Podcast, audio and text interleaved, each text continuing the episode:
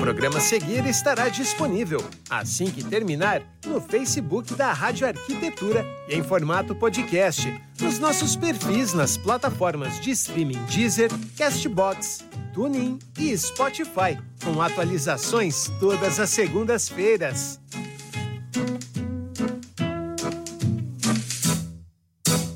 Siga a Rádio Arquitetura no Instagram, no arroba Arquitetura Rádio e fique por dentro das novidades e promoções. O programa a seguir é uma produção e realização da Rádio Arquitetura. Todos os direitos reservados. Rádio Arquitetura. 24 horas com você.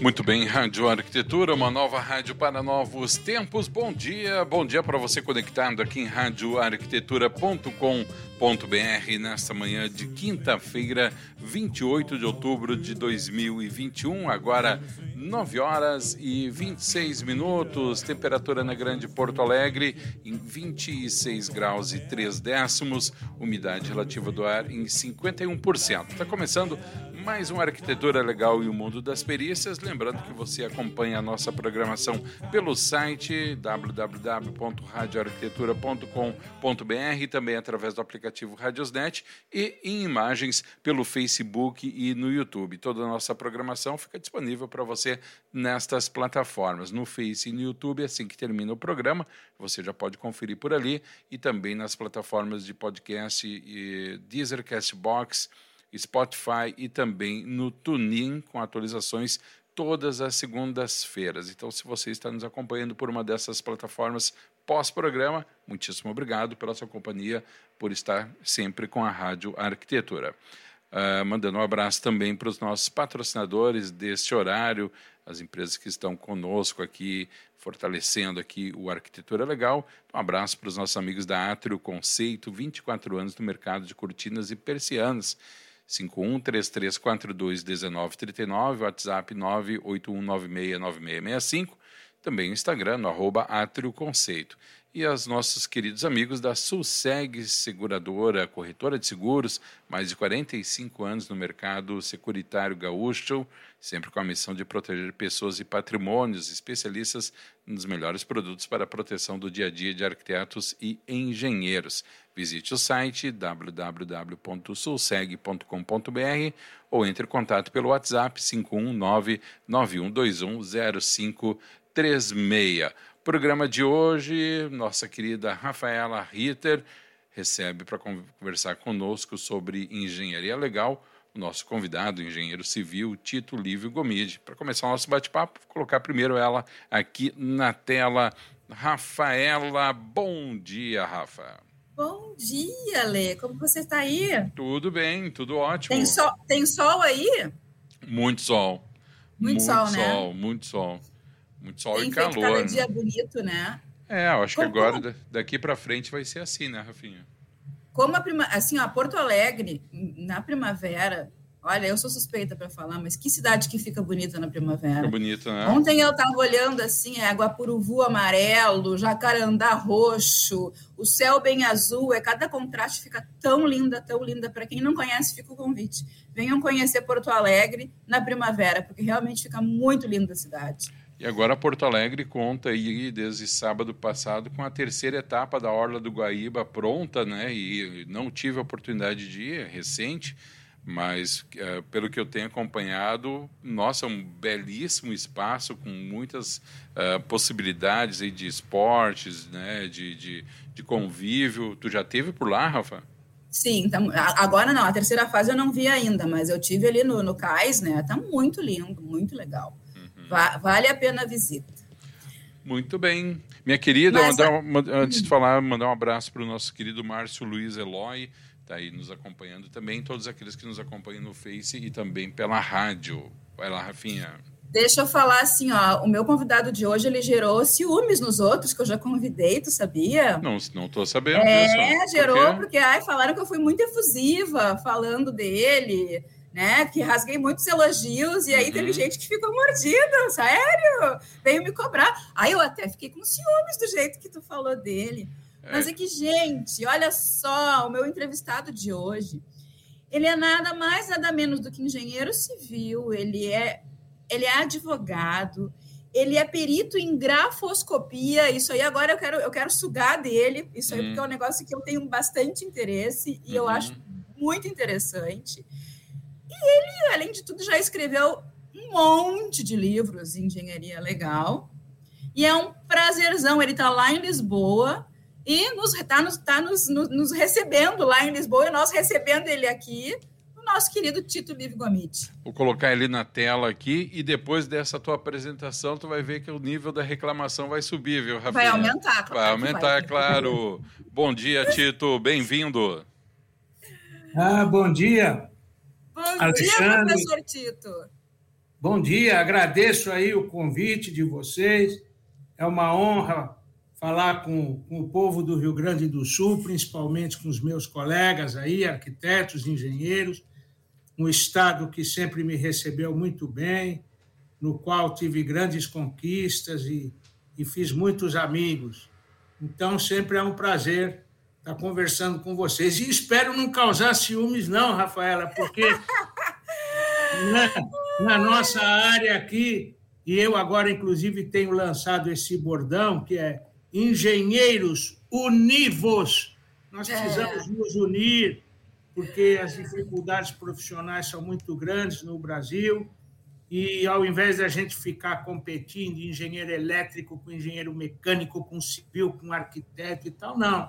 Temos é que nos unir para valorizar a nossa área profissional e mostrar à sociedade e ao país a importância do nosso trabalho que é um trabalho que salva vidas, não é verdade? Exatamente. Salva hum. vidas. A engenharia legal, a inspeção predial, mostra bem que eh, se a gente não atua em prol da proteção das nossas obras, né, em prol, em prol de uma boa manutenção, os acidentes só ocorrem e as mortes também. Vocês aí no Rio Grande do Sul são testemunhas, né? em Capão da Canoa, uhum. né? o desabamento do edifício, desabamentos de marquises aí em Porto Alegre, que até gerou a criação de uma lei depois para que sejam inspecionadas essas marquises, etc., para evitar desabamentos. Né?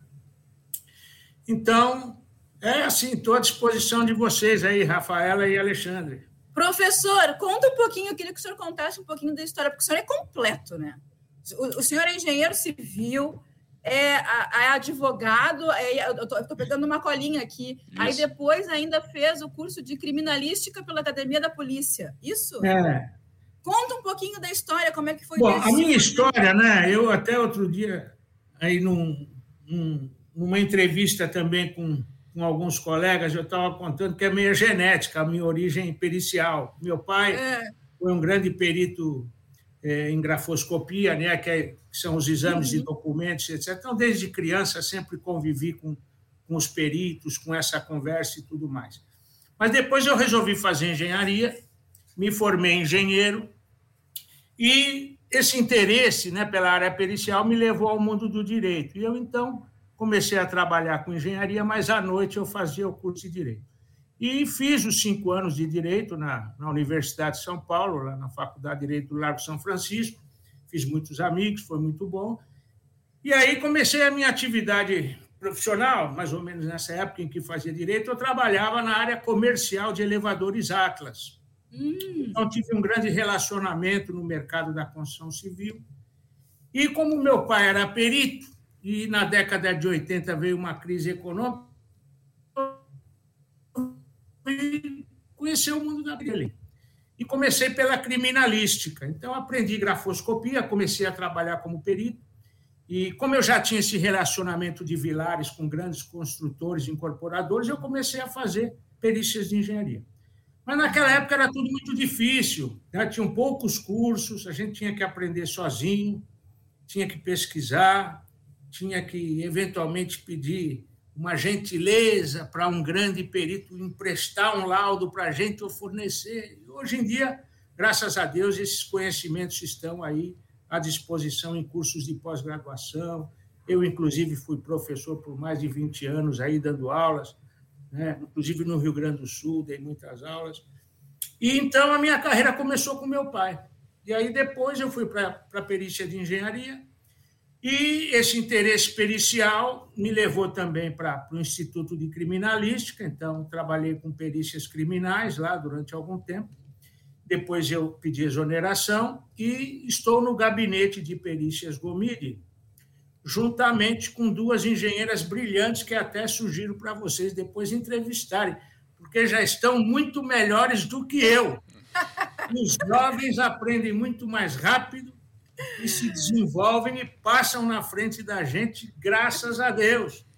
Então, eu trabalho com uma, uma garota sensacional, que é minha sócia principal, que é a Estela Mares Della Flora, e com a engenheira Silvia Matsu Eguchi, também, brilhante engenheira química e civil. E junto com elas, a gente, no gabinete de perícias Gomide, continua trabalhando, prestando serviço para a justiça, para grandes escritórios de advocacia, né? É, enfim. E a minha, a minha história, mais ou menos, resumidamente, é isso. No, decorrer do tempo, eu fui presidente do IBAP São Paulo, fui coordenador da Câmara de, de Patologia das Construções, hoje Engenharia Diagnóstica, lá no Instituto de Engenharia, cuja comandante agora é a Estela Amares, essa minha sócia, está fazendo um trabalho brilhante, está atualizando as diretrizes de engenharia diagnóstica, tem feito grandes lives, grandes entrevistas. Vocês vão gostar muito da Estela. Olha, vamos anotar aí, Alexandre. Né? Depois ela... com ela. Tá de... e, ela é de... e ela tem um sotaquezinho sulino, porque ah. ela é de Santa Catarina. Ah. Então, para vocês entenderem, vai ficar mais fácil, porque eu já estou pegando um, um sotaque meio lusitano de tanto vir para Lisboa, né? mas a Estela está firme aí para poder contribuir também. Que legal, que joia. Informações para vocês. E no Rio Grande do Sul, eu quero fazer esse destaque. Em 1999, eu apresentei um trabalho no Cobreap, e aí fiquei muito amigo do Marcelo Saldanha, do Cavani, do Ibá Ilha Moreira, Rogério Ilha Moreira e tantos colegas aí, não vou lembrar o nome de todos, mas o meu forte abraço, porque realmente a intelectualidade da, da engenharia legal, engenharia diagnóstica do Rio Grande do Sul, é uma das melhores do Brasil. Né? Nós temos também aquele grande diretor de, de engenharia da faculdade aí, o Silva, né? me foge o primeiro nome, mas o segundo eu sei que é um excelente patologista, um dos maiores especialistas de concreto do Brasil. Né? E eu apresentei esse trabalho sobre inspeção predial em 99 e foi a introdução da inspeção predial no Brasil. Eu ganhei um prêmio de menção honrosa e depois isso entusiasmou toda a nossa a nossa classe de, de colegas. Então criamos a Câmara de Inspeção Predial no IBAP São Paulo e isso se difundiu para o Brasil inteiro e hoje eu tenho orgulho de ver que nós temos já uma norma de inspeção predial pela ABNT, que parece que é uma norma aí um pouco Frankenstein ainda, que tem uma série de problemas, mas antes um pássaro na mão do que dois voando. Certo, Alexandre? Olha, certíssimo, professor. Certíssimo. Professor, o, o, o, Marcelo escreveu um livro agora com o senhor, o manual. Eu, eu tô, sabe que eu perdi ele dentro de casa? Eu comprei o livro e queria pegar para mostrar para os ouvintes aqui, mas uh, o, o, manual, uh, só não me lembro, o manual das de engenharia diagnóstica. De engenharia, isso, isso. É, esse livro, é, a origem dele é a implantação da engenharia diagnóstica no Brasil, que eu tive a honra de coordenar juntamente com o Cabral e o Gulo, dois colegas aqui de São Paulo. Nós escrevemos um livro que era Engenharia Diagnóstica em Edificações, e depois esse livro sofreu uma evolução com o Manual de Engenharia Diagnóstica, que eu e a Estela escrevemos, atualizando os conceitos. E é um livro que está praticamente esgotado, essa primeira edição. Eu fui das primeiras a comprar o livro. Assim, a editora leu de tão gosto com carinho, porque esse primeiro livro que eu escrevi com a Estela, ele é a atualização da engenharia diagnóstica que nós começamos lá por volta de 2008, 2010. E agora, então, foi atualizado há uns três anos atrás, Mas, como a engenharia diagnóstica está tá tendo uma aceitação muito grande aqui em Portugal, e a gente tem um relacionamento muito grande com a Faculdade de Engenharia da Universidade de Lisboa, através do seu diretor, o ilustre professor e doutor Fernando Branco, o querido Luiz Calado, agora a Inês Colin Florence, o professor João Ferreira, enfim, nós temos feito alguns workshops conjuntos, eles vieram para o Brasil já duas vezes, nós já fomos, já viemos aqui para Lisboa outras vezes também. E aí, então, surgiu a ideia de a gente fazer esse segunda edição do Manual de Engenharia Diagnóstica, mas com a colaboração também dos portugueses. E nós pegamos, então, os expoentes da engenharia diagnóstica, que vocês sabem, a engenharia diagnóstica.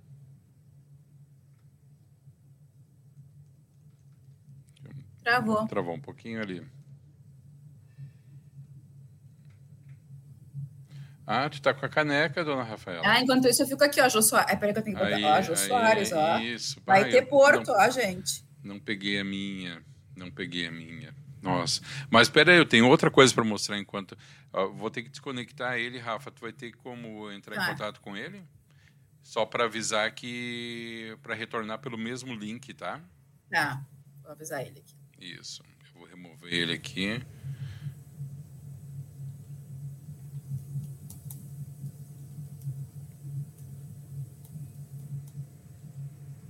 Tá, agora fica aguardando ele voltar.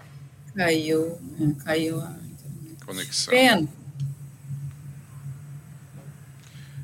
Bom, enquanto tu faz aí a ligação, eu quero mostrar aqui para os nossos queridos ouvintes, quem está nos acompanhando pelo Facebook, que eu também tenho novidades aqui. Olha só Hum. o que eu recebi no final de semana passado, Rafaela. Olha só. É uma Olha, pena- chama velas Chama, velas. Uma pena que não tenha cheiro aqui para passar para os ouvintes, porque, nossa, eu coloquei aqui no estúdio, isso aqui dá um cheirinho excepcional e tá lindo Quais o são, trabalho, as, hein? quais são as que tu tem aí? Quais são os cheirinhos? Ah, eu não sei te dizer. Eu acho que um é capim, pode ser capim. Embaixo. Embaixo Ah, tem tem embaixo? o- É. Ah, capim limão. Capim limão. Ah, capim hum, limão é cheirosa. E- Bem cheirosa. Lavanda. Hum. Muito bom. Vou botar o professor de volta aqui, peraí. Olá, professor. Oi, problema, problemas de internet, né? Normal, tranquilo, tranquilo. Pro- professor, conta um pouquinho mais qual é essa relação com Portugal aí, que agora eu fiquei curiosa. Eu achei que o senhor tivesse Então, aí é. a, a de férias, o senhor está aí a trabalho, então. O Instituto Superior Técnico tem aqui um departamento que é o Fundec, que é o Fundo de Desenvolvimento, de Aprimoramento Profissionais, etc. E o Fundec oferece uma série de cursos de aprimoramento profissional. E o diretor é o engenheiro Luiz Calado, que ficou muito amigo da gente. Então, através dele, nós organizamos esses workshops aqui em Lisboa e no Brasil. Fizemos dois: um em Santos, outro em Fortaleza, através do IMBEC, que é um, uma entidade que oferece cursos de pós-graduação, inclusive um curso muito bom de engenharia diagnóstica. né? Uhum. Então, nesse relacionamento, nós convidamos esses professores e eles participaram do livro. Né? São 25 autores, é o Manual de Engenharia Diagnóstica pela editora Leude. E eu não poderia deixar de convidar, e participou com um artigo brilhante, o engenheiro Marcelo Soares Saldanha, Uhum. que é um dos brasileiros que a gente tem que dar a mão à palmatória no reconhecimento da sua isenção e da sua grandeza, porque ele sempre valorizou muito a inspeção predial e a engenharia diagnóstica, mesmo havendo muita coisa contra, inclusive em alguns institutos em que participamos. Vocês sabem como são essas questões políticas no Brasil. Na engenharia não é diferente. A gente cria uma coisa nova, quer transmitir para todo mundo e vem o pessoal do contra. Mas o Marcelo sempre enfrentou essa turma com muita grandeza e sempre divulgou a inspeção predial e a engenharia diagnóstica aí no Sul com toda energia. Inclusive, eu me, me lembro até de um seminário que participamos com o Cavani no CREA, em que eu lancei a ideia que agora está começando a crescer, não só no Brasil, mas também em Portugal, de criarmos legislação tornando obrigatória a manutenção em obras de engenharia e edificações. Uhum. Tendo que toda edificação de uso múltiplo, ou, enfim, coletivo, etc., tenha que ter um engenheiro responsável por aquela edificação, para que ele apresente um atestado e deixe na portaria mostrar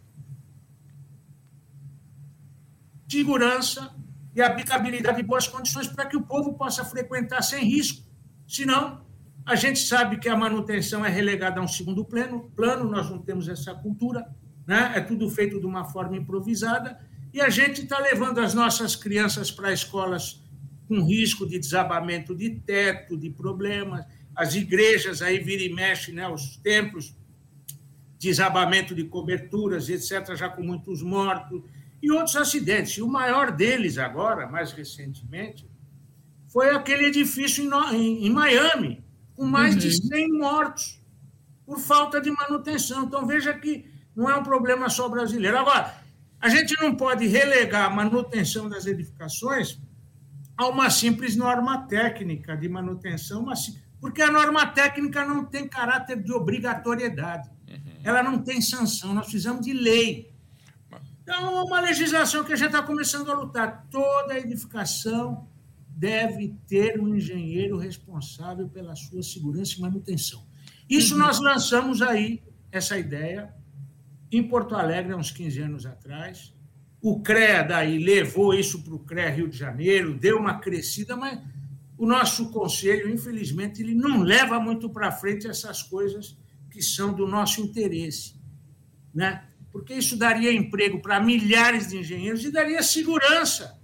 E mais do que a segurança, Rafael, até é uma economia nacional, porque você fazendo a boa manutenção, você não deixa a edificação se degradar. Depois uhum. você tem que fazer uma reabilitação, um retrofit caríssimo, e muitas vezes até nem dá para você salvar mais a edificação, tem que já demolir, tem que descartar de tão deteriorada, degradada que está. Então, a comparação que eu faço é com a saúde humana, o check-up. A gente tem que fazer o check-up, tem que se cuidar. Né? Eu que estou velhinho aqui, vou lá, tomo os meus Crestor, que é para colesterol, tomo o Combiglise, que é para diabetes, eu tomo os meus remédios para me manter. E vou periodicamente ao médico, ele examina. E tal, ó, tem isso, tem aquilo, alimentação, etc. Agora, se eu não fizer nada, Rafaela, se eu largar a mão, deixar a minha manutenção pessoal para as calengas, o problema vai ser só meu e da minha família. Né? De repente eu tenho um infarto, tenho um derrame, tenho um negócio, vou morrer, acabou. Agora, a gente não pode agir da mesma forma com as edificações. As edificações são terceiros né, que estão indo lá.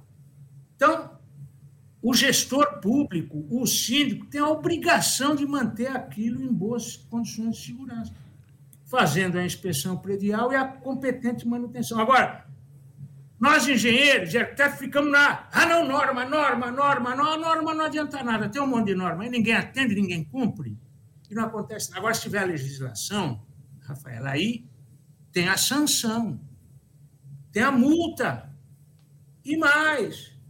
Não tem lá o certificado além da multa, eventualmente vai ser processado criminalmente. Sim. Aquele síndico que está deixando aquele prédio em condições de risco.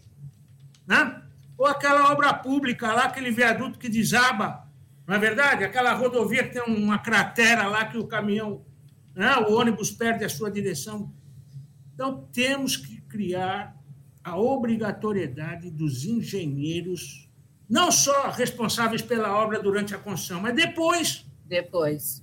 Até o fim da vida. Mas, professor, deixa eu lhe perguntar, onde o senhor se referiu ao Marcelo, me foge agora o sobrenome. Saldanha. E, Saldanha. Isso. E aí o senhor usou uma palavra que me chamou bastante atenção, que a atuação dele é permeada pela isenção. A palavra isenção sempre me coloca duas forças antagônicas e alguém ali no meio mediando isso aí. Quais são os obstáculos que a engenharia legal encontra que, que obriga com que alguém haja com tamanha isenção, professor? Não, o que eu digo aqui, aí no caso, é isenção política. Sim, então, então, então, então, então, então, então, a intromissão a política é, é então a intromissão a política é técnica e jurídica uhum. são características intrínsecas à profissão. Certo. Aquele que pretende ser perito, como já dizia Lincoln, se você não sabe ser um, um, um perito honesto, não seja perito. Abraham Lincoln já dizia. Uhum. Tamanha a importância da prova técnica no processo judicial, etc. Né? Agora, a isenção política é você analisar as coisas que são do interesse da classe e, eventualmente, você vai ter que contrariar um grupo ou outro. Claro. Então, a engenharia diagnóstica começou a prosperar muito no Brasil e algumas entidades eram contra, não queriam aquela evolução. Uhum. Queriam manter o status quo.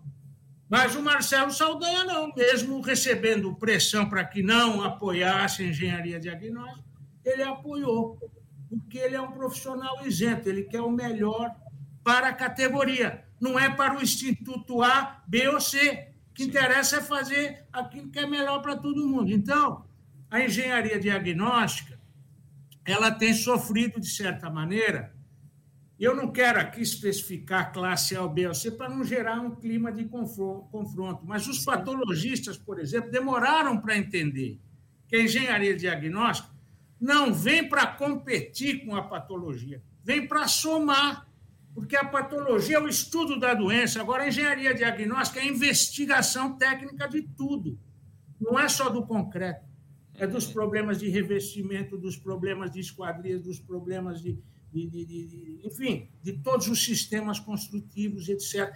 A investigação para quê? Para melhorar a qualidade, para fazer os reparos adequados. E aí sim entram os patologistas sabendo o que tem que fazer adequadamente. O engenheiro diagnóstico, o engenheiro legal, não vai dar palpite nas prescrições técnicas que têm que ser feitas, e aí são os patologistas. Então, é por isso é que eu digo, nós temos que nos dar as mãos, o pessoal precisa se unir. Uhum. E não adianta querer ficar com essas picuinhas pequenas, ah, isso aí sou eu que faço, não é você que faz. Então, não, todos nós podemos somar no sentido de defender a sociedade, tá certo? Em prol de boa qualidade na edificação e na área da engenharia legal, aí sim, aí nós vamos apurar as causas, as origens dos problemas técnicos, para que a justiça possa, evidentemente, julgar, atribuindo a responsabilidade pelos problemas a quem de direito. Né? Perfeito. Né? Rafinha, tinha uma pergunta aí? Não, não, eu ia fazer, fazer uma observação em relação ali a, a, a não ser lei, né, a ser uma sugestão à norma, Uh, as leis podiam. Uh, uh, eu sei que de algumas leis elas dizem que a gente tem que cumprir a norma tal. Né? Ah, né? Tem, tem leis que dizem ah, tem que é, ser cumprida a norma tal. É, é, o Código do Consumidor, mas legislação por tabela, Rafaela, não funciona. Legislação precisa ser firme. O Sim. prédio tem que ter um engenheiro responsável, ponto final. Essa é a lei. Agora, não, o Código do Consumidor lá diz que todos os produtos têm que atender às normas da BNT. Então, pô, você primeiro vai no Código do Consumidor. Você vai, quais são as normas da BNT? Ah, a norma da BNT é essa, essa aqui. Agora, e se eu não cumprir a norma? Cadê a sanção? Não tem lugar nenhum. Então, e, e, e, a gente tem uma cultura aqui no país também, né, de construir e achar que o prédio vai ficar para sempre bem, né? Tem essa cultura, né? Ah, o prédio já, não, é, não tem. Precisamos evoluir nesse sentido, porque a gente vem aqui para a Europa, por exemplo, você com essas edificações centenárias, você não para de ver grua em tudo quanto é lugar. Vai para Nova York, é grua em tudo. Por quê? Porque o pessoal está lá cuidando, está tá limpando a fachada, está repintando o prédio, está substituindo um piso antigo, substituindo. Ou seja, a manutenção é uma coisa periódica, mesmo nos prédios centenários antigos. Agora, nós não temos cultura nenhuma. O síndico, coitado, né? ele recebe a pressão, ah, a fachada está suja, aí ele manda pintar. Ah, não sei o quê. Quer dizer, não existe uma ordem de prioridade, não uhum. existe um encadeamento técnico correto, né? uma provisão de verbas para ao longo do tempo fazer a substituição. Não tem essa cultura, e a, e a, gente também já comentou em outros programas, a própria pode ser uma consultoria, né? Sei lá, Pagar uma consultoria por ano para um profissional ir lá fazer um check-up no prédio mas, e elencar essas prioridades. Mas, né? mas isso, Rafinha, é um, uh, Rafinha e Tito, professor Tito, isso é um problema uh, cultural ou é um problema econômico também? Olha, eu diria que é um problema cultural, não é econômico, porque a boa manutenção, Alexandre, ela gera economia. Eu vou dar um exemplo rápido aqui, como trabalhei com elevadores. Os elevadores têm seis cabos de tração. Esses cabos de tração, eles têm uma vida útil. E essa vida útil, depois que começam a se desgastar esses cabos, essa vida útil, você tem que fazendo uma provisão de verba para quando a vida útil estiver no fim, você substituir os seis cabos, substituir todos. Uhum. Essa é a boa manutenção. Então você vai juntando o dinheirinho, a hora que pá, pá, troca. Não. E aí vai ficar 10, 12 anos com aqueles seis cabos. Uhum. Depois de 10 anos, você vai trocar novamente. Agora, você não faz isso, você quer teoricamente, a, a má manutenção, o improviso, para você ver, não, ah, mas nós não temos dinheiro para trocar os seis. Pô, mas tá perigoso, então troca dois, troca dois. Só que o diâmetro desses dois já é, já é maior que o diâmetro dos outros claro. quatro. Já obteve desgaste. Né? Então, né? a vida útil desses dois cabos novos, ao invés de 10 anos, vai ser 5. Uhum. Você está entendendo? Então, a questão econômica é o inverso do que se pensa. Né? Quer dizer, você em cinco anos, seis, sete anos, você teve que trocar os seis cabos quando poderia levar dez anos se fizesse a boa manutenção, trocasse tudo direitinho. Então, a manutenção ela traz economia. A longo prazo, ela traz economia. Além do que, o principal, eu diria que não é nem a economia, é a segurança. Você está num prédio seguro e está numa, numa edificação confortável, que ela está atendendo às exigências do desempenho e de habitabilidade. Né? Então, precisamos vender. Por isso é que eu digo, vai a gente ficar brigando. Precisamos é falar com os nossos políticos, traga economia para, para o país e traga segurança. Né? Muito bem. Porque os acidentes estão aí ocorrendo em todas as cidades. Aqui no Brasil, só para lembrar, nós tivemos o edifício Liberdade no Rio de Janeiro, há uns cinco anos atrás, desabou mais de 20 mortos. Tivemos o estádio da Fonte Nova, lá em Salvador, uhum. desabou a arquibancada, morreram não sei quantas pessoas. Em Fortaleza, lá, recentemente, uns dois ou três prédios desabaram com mortes. E por aí vai. Em São Paulo, tivemos um incêndio recentemente gigante por um prédio que estava lá meio abandonado. E assim a coisa vai. Né? Agora, a gente agindo em prol da classe dos engenheiros e arquitetos, junto com uma boa ação política, criando essas legislações, é que nem o cinto de segurança, colegas. Enquanto não teve a lei obrigando e multando, ninguém usava. Ninguém usava o cinto de segurança. Uhum. Depois que veio a legislação, quantas vidas já não foram salvas por conta do cinto? Todo mundo sabe de casos aí, capotamento, sujeito sair ileso. Eu mesmo, um filho, me lembro, capotou um carro lá com, com os meus sobrinhos, Nenhum deles teve ferimento grave, nada. Graças ao cinto, graças a Deus estavam todos de cinto. Então, a, manutenção predial é a mesma coisa. A hora que se implantar, o sujeito muda a cultura, ele entende. Ele fala, vira hábito. Aí vira hábito, é que nem o cinto. E o seu hábito. apartamento está valorizado, porque o seu prédio é bom, você vende melhor o imóvel. Tem uma série de vantagens. Uhum. É, série de vantagens. Quando, quando e isso eu... tudo começa com a inspeção predial e manutenção e edificações. E o baluarte aí no Rio Grande do Sul é o meu querido Marcelinho Soares Saldanha, grande presidente do IBAP, que foi aí, e espero seja presidente do IBAP Nacional e do CREA. O CREA Rio Grande do Sul está merecendo o Marcelo Saldanha como presidente. Será que o Marcelo está nos escutando? O Marcelo já veio aqui no programa, já, já deu entrevista para mim aqui. É. E semana passada a gente fez uma perícia juntos, eu e ele. Olha só. Não, mande um grande abraço a ele, quando cruzar com ele, Rafael. Faz tempo que eu não vejo. Nós trocamos e-mails agora por conta da participação dele no livro, que foi lançado há uns seis meses atrás, mas faz tempo que eu não vejo o Marcelo. Muito bem, Rafaela e professor Tito, a gente está indo para o final do programa. Antes de encerrar, deixa eu colocar aqui o comentário da Andresa Lopes. Bom dia, grande Tito, excelente profissional, abraços. É... A Andresa do IAB foi ela que me passou seu contato. Olha aí. Olha, agradeço, transmito aí um grande abraço para a Andressa. A Andressa também é uma grande colaboradora com o mundo da engenharia e arquitetura. Ela trabalhou no IBAP, São, no IBRAP Rio Grande do Sul muitos anos e sempre muito atenciosa, sempre ajudou muito a todos os colegas que militam na área. É, agora ela está lá na escola do IAB. É, é, é aham. É, Os é, cursos é uma, do IAB, é eu e ela ficamos trocando figurinha, eu com ela agora. Muito bem. É, não, uma grande profissional. Agradeço muito a Andressa aí. Mande um, um beijão para ela e um abraço aí a todos aí. Muito bem, estamos encerrando. Professor, só quero é, ressaltar meu comentário em relação à questão cultural e econômica. Eu, eu, acho que é cultural e eu concordo com as suas palavras e da Rafaela também. Acho que no Brasil a gente tem muita cultura de jogar essa conta no, na sorte e na probabilidade, né? Então, quanto menos a probabilidade, maior a gente de, é, o espaço para fazer a manutenção ou então joga na conta da sorte, de que, que isso nunca vai acontecer que só Até acontece. Acontecer.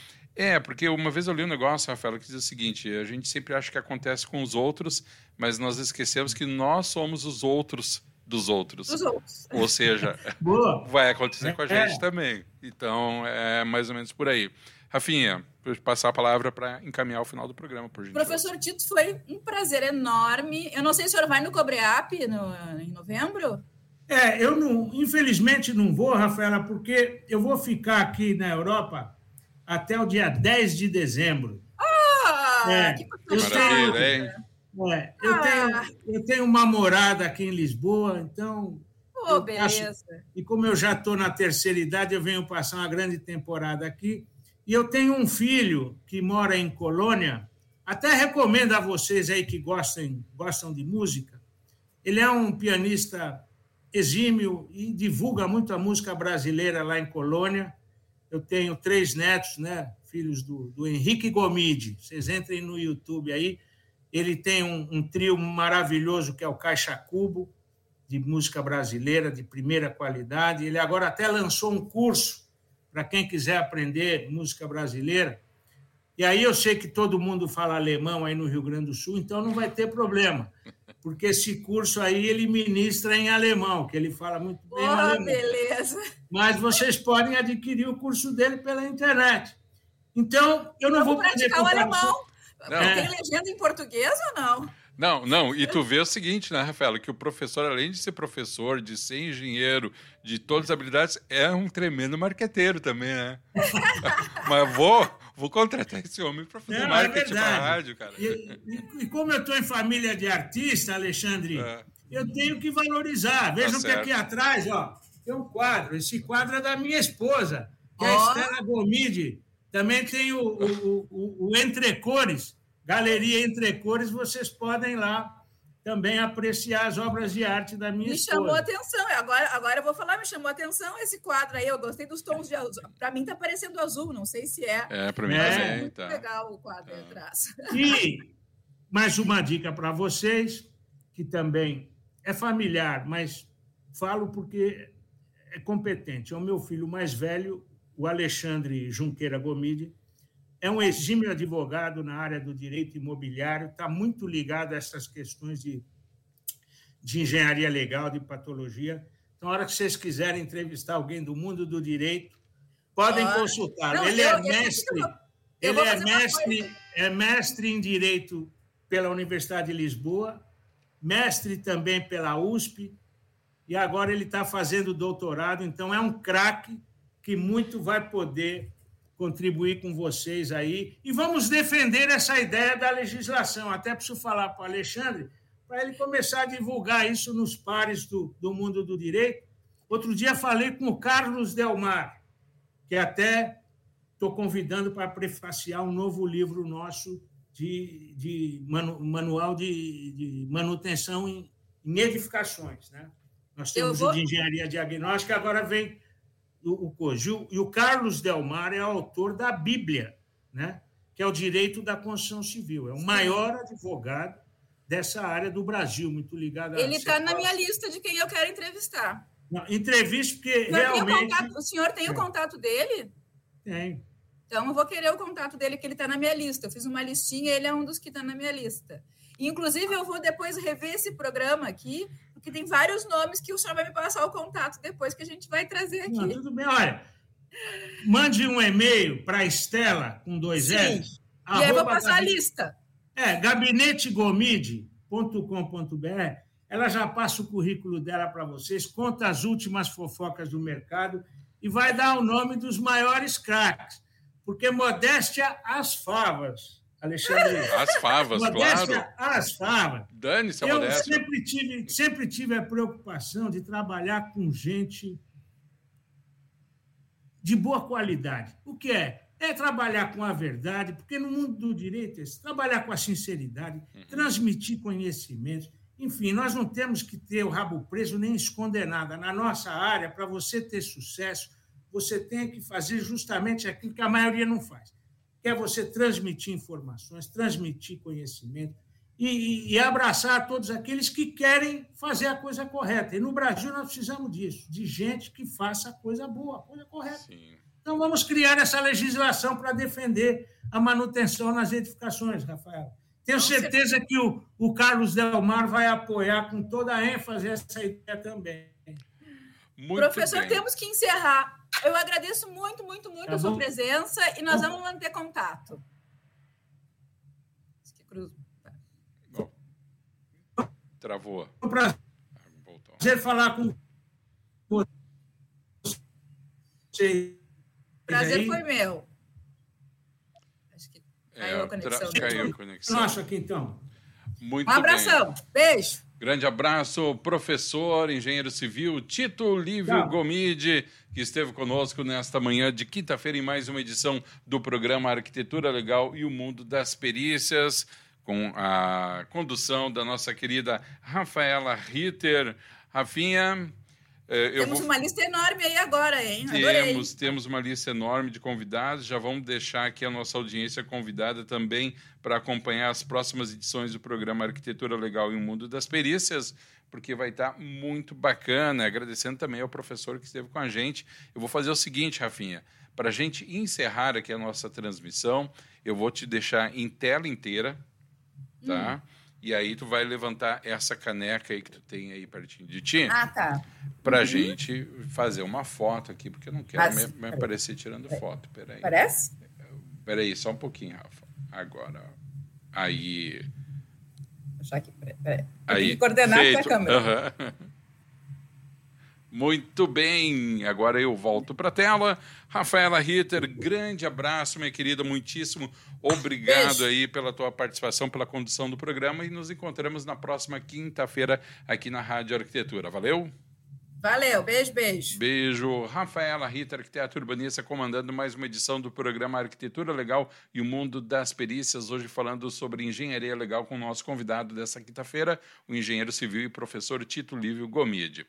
Eu vou encerrando aqui esta transmissão, mas a programação continua na Rádio Arquitetura, uma nova rádio para novos tempos. Lembrando que daqui a pouquinho tem o De Carona na História com a arquiteta urbanista Verônica de Benedetti, também ao vivo aqui pela sua Rádio Arquitetura. Muito obrigado pela sua companhia aqui no Face e no YouTube. E na sequência estamos de volta, a gente faz um intervalinho.